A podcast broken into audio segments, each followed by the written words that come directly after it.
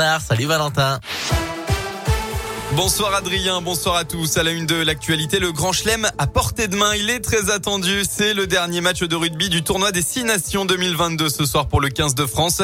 Une vraie finale pour les Bleus dans ce qu'on appelle le crunch, la confrontation entre la France et l'Angleterre. Le coup d'envoi sera donné à 21h.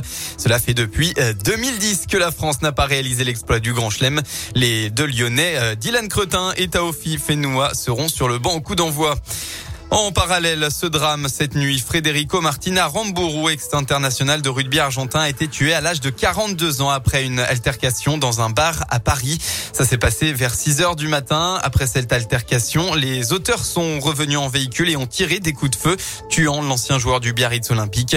Une enquête de flagrance pour assassinat a été ouverte.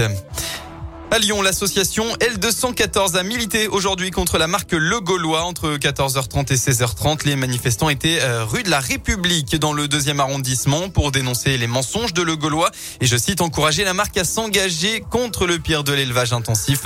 L'association lyonnaise de défense des animaux a d'ailleurs porté plainte contre l'entreprise française pour tromperie de consommateurs.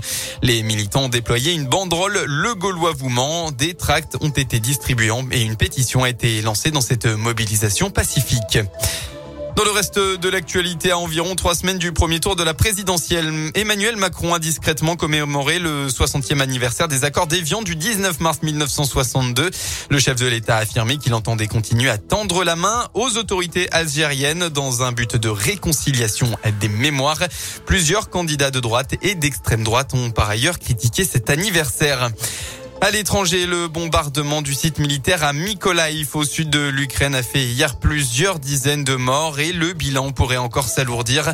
Beaucoup de victimes sont encore sous les décombres.